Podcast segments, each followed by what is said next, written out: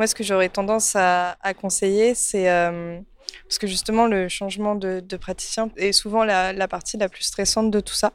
Du coup, peut-être s'autonomiser un maximum avant pour faire ça plus pour soi que pour la formalité.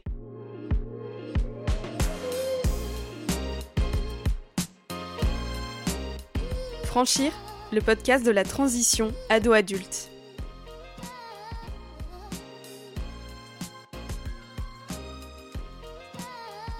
Au long de nos rencontres, nous avons demandé à nos interlocuteurs, patients mais aussi soignants, où et auprès de qui chercher de l'aide pour effectuer sa transition dans les meilleures conditions et, comme le dit Clémence, s'autonomiser d'abord, euh, c'est se tourner vers les personnes de confiance. Donc le jeune peut se tourner vers ses parents euh, d'abord pour dire qu'est-ce que tu en penses, toi, que j'aille là ou là? Enfin, c'est, je pense que l'avis des parents, il, compte beaucoup.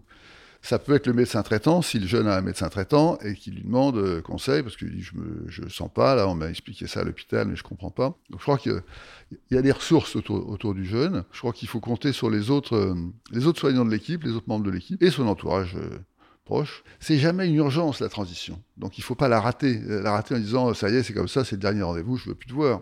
Ça c'est euh, qui tout double.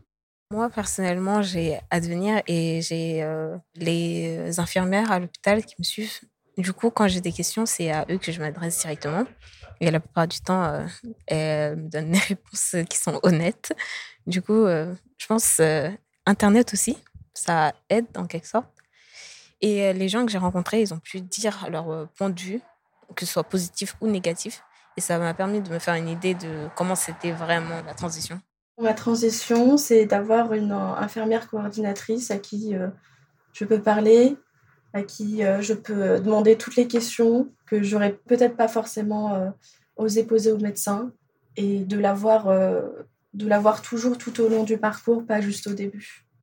Dans les réponses que nous avons recueillies, Certains mots sont revenus plusieurs fois. Plateforme et espace de transition, infirmière coordinatrice. J'en parle à Saliou qui a intégré le comité de jeunes de la plateforme de transition Advenir, basée à l'hôpital Robert Debré. Advenir, c'est un lieu et une équipe dédiés à l'accompagnement dans la transition des jeunes vivant avec une maladie chronique. Saliou attribue en grande partie le succès de son propre passage en adulte à cette plateforme qui lui a été indiquée par son médecin. Franchement, c'est même grâce à lui que que du coup j'ai pu bien faire ma transition, c'est parce qu'il m'a présenté du coup la plateforme euh, Advenir pour que ma transition se, se passe euh, au, au, mieux. Du coup, euh, bah, je suis allé au premier comité. C'est là où j'ai découvert la plateforme, vraiment, j'ai tout découvert là-bas. Ensuite, bah, il m'a rappelé pour d'autres comités avec d'autres personnes malades. Et donc du coup, bah c'est, je dirais, c'est même un plus pour euh, toute personne malade d'avoir une plateforme pour faire une bonne euh, transition.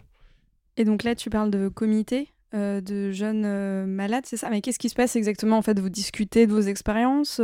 qu'est-ce que vous faites exactement chez Advenir? Bah en fait, il y a des professionnels de santé et des personnes malades. On parle de nos maladies comme on a on a pratiquement tous des maladies différentes. Donc euh, du coup, on parle de, de, tout, de solutions pour, euh, pour nous aider si on a besoin, de choisir un bon médecin, on trouve des pas mal de solutions. En fait, ça nous prépare à, à passer au service euh, adulte. Savoir que même s'il y a un problème, on peut toujours revenir sur, sur des bases. Du coup, bah, la plateforme à devenir pour voir son, son médecin en pédiatrie. Et ça, je trouve que c'est une bonne chose. C'est une bonne chose le, le, fait de pouvoir euh, revenir pour euh, parler à son médecin de pédiatrie pour euh, dire que bah que ça, je sais pas, soit ça colle pas, soit il y a y a un autre problème et on n'est jamais laissé à l'abandon en fait. Je trouve ça bien et heureusement que ce genre de plateforme existe.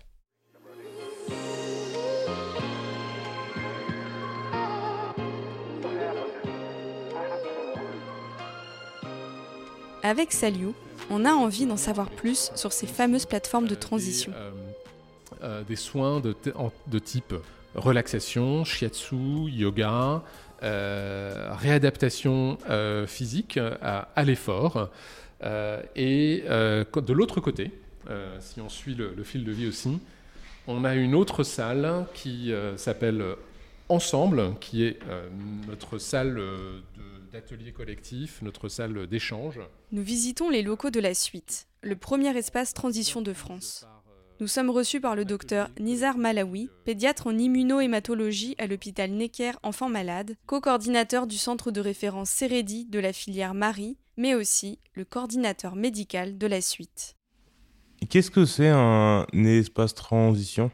Un espace euh, transition euh, pédiatrie adulte est un lieu dédié à l'accompagnement des patients euh, adolescents et jeunes adultes euh, suivis dans un, euh, hôpital pour une maladie chronique afin de devenir autonomes progressivement dans le cadre de leur euh, parcours de soins et d'être le plus prêt possible lorsqu'ils seront amenés à changer de système de soins de la médecine pédiatrique vers la médecine adulte. Alors, il y a un certain nombre d'espaces transition qui existent maintenant en France depuis euh, la création de celui euh, de Necker Enfant Malade qui s'appelle La Suite Necker, qui a été co-construit avec euh, les jeunes, hein, qui ont même choisi le nom, le logo et, plein d'autres éléments qui y sont associés. Il y a plusieurs structures transition qui existent à Paris, en région parisienne et en France. Je vais en citer quelques-uns.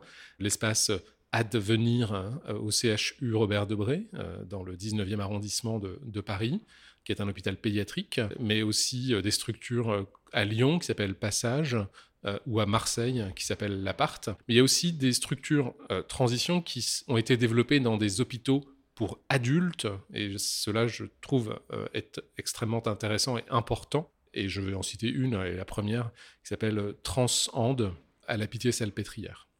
Donc vous, vous êtes le coordinateur médical de la suite. Est-ce que vous pouvez me raconter un petit peu l'histoire de ce projet? Qui a l'initiative euh, de ce projet euh, pilote? Euh, Qu'est-ce qu'il propose précisément? La suite Necker est un projet qui a démarré en juin 2014 lorsque nous avons, au sein de l'hôpital Necker, monté une conférence sur le sujet. Donc on accueille ici des, des jeunes qui sont suivis à Necker pour une maladie rare chronique ou non rare chronique et qui ont des, besoins non directement médicaux, puisque ceux-ci sont pris en charge dans les services. Donc ils vont pouvoir euh, avoir euh, une consultation médicale de gynécologie, mais également de la socio-esthétique, du conseil en image, des consultations spécifiques pour mieux choisir son orientation scolaire et mieux préparer son insertion euh, socio-professionnelle. Donc l'idée, c'est que il laisse la pathologie à l'entrée de l'espace La Suite, qui est un espace indépendant au sein de l'hôpital, mais indépendant, il n'est pas dans un service, il n'est pas sur le plateau de consultation, et ils viennent comme ils sont. Moi, je fais partie du comité ado jeunes adultes de la plateforme Advenir, et c'est du coup pour euh, savoir quelle est la différence avec votre plateforme La Suite. Merci Saliu pour euh, cette excellente euh, question qui me permet d'évoquer que les espaces transition qui existent en France sont tous tout à fait particulier en réalité. Il n'y a donc pas de modèle unique qui soit décliné dans tous les hôpitaux, euh, dans toutes les villes de France. Ça n'aurait pas de sens du tout. Il y a des points de vue euh, et des besoins surtout euh, différents qui dépendent du bassin de population, du bassin géographique, des ressources qui existent déjà sur place. Et donc la différence peut-être principale entre la suite Necker et Advenir euh, Robert Debré et euh, le fait qu'il y a une implication médicale peut-être plus forte au sein de Advenir, avec des consultations médicales par euh, une pédiatre spécialisée dans la transition et qui permet de refaire le point sur l'ensemble du parcours, non seulement de soins, mais également de vie de chacun des jeunes et de pouvoir lister euh, ce qui fonctionne, ce qui va bien, ce qui est acquis, les points sur lesquels il faudrait améliorer et, travailler peut-être en termes éventuellement d'éducation thérapeutique ou d'avoir besoin d'accéder à des ressources particulières, mieux se préparer. Et euh, ce pédiatre fait donc un, un compte-rendu très détaillé qui est ensuite renvoyé au médecin référent clinicien du patient. En dehors des plateformes de transition, on peut aller chercher de l'aide où?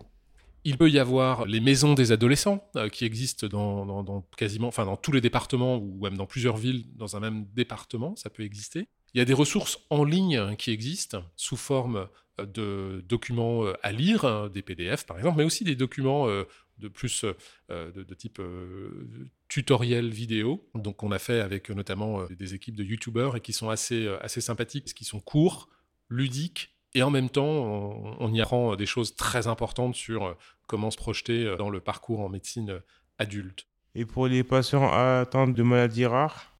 Les ressources, elles existent. Parfois, elles sont pas faciles à trouver.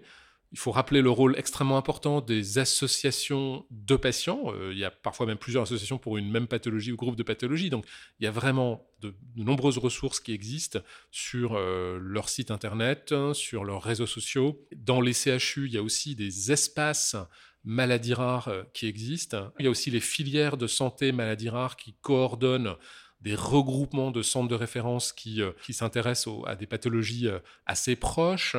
Euh, donc par exemple des maladies du cœur, des maladies des, yeux, des maladies de la peau, ce genre de choses.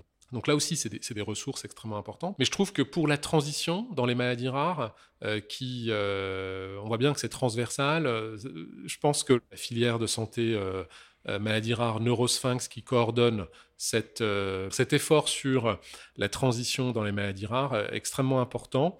on a la chance de pouvoir travailler au quotidien avec eux à, à Necker et euh, ils ont mis au point ce, site internet euh, qui référence euh, la très grande majorité des ressources disponibles à travers les pathologies et qui s'appelle transitionmaladiesrares.fr, je crois.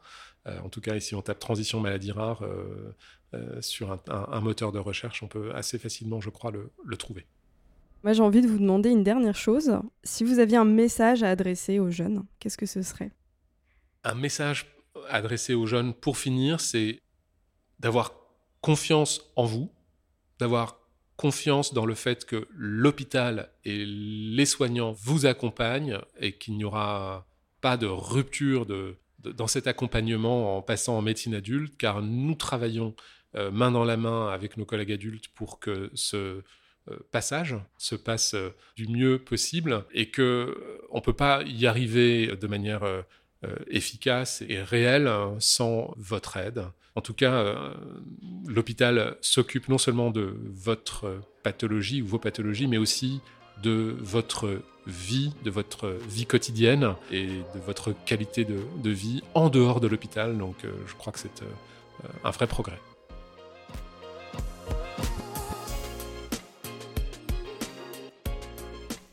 Vous venez d'écouter le cinquième et dernier épisode de la première saison de Franchir, le podcast de la transition ado-adulte. Ce podcast vous est présenté par la filière de santé maladies rares Neurosphinx, pilote du groupe de travail interfilière transition adolescent-adulte et la plateforme de transition Advenir, ainsi que son groupe de jeunes Comaja et le comité de jeunes maladies rares. Si vous avez besoin d'aide, n'hésitez pas à consulter les ressources citées dans cet épisode, dont notamment le site transitionmaladiesrares.com. Vous pouvez aussi aller faire un tour sur le site de la plateforme Advenir à l'adresse advenir-robertdebré.aphp.fr. Nous espérons vous retrouver prochainement pour une nouvelle saison. Merci de votre écoute et bonne transition.